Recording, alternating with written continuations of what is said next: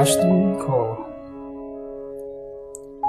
The hero can be played by Copper. A hairy hero would be Silver. We'll get him such a big red cap and a sticky arm with sticky tape. Come on, Joyce, you are the clone. Turn that front upside down. We'll paint your face red, white, and blue, and everyone will laugh at you.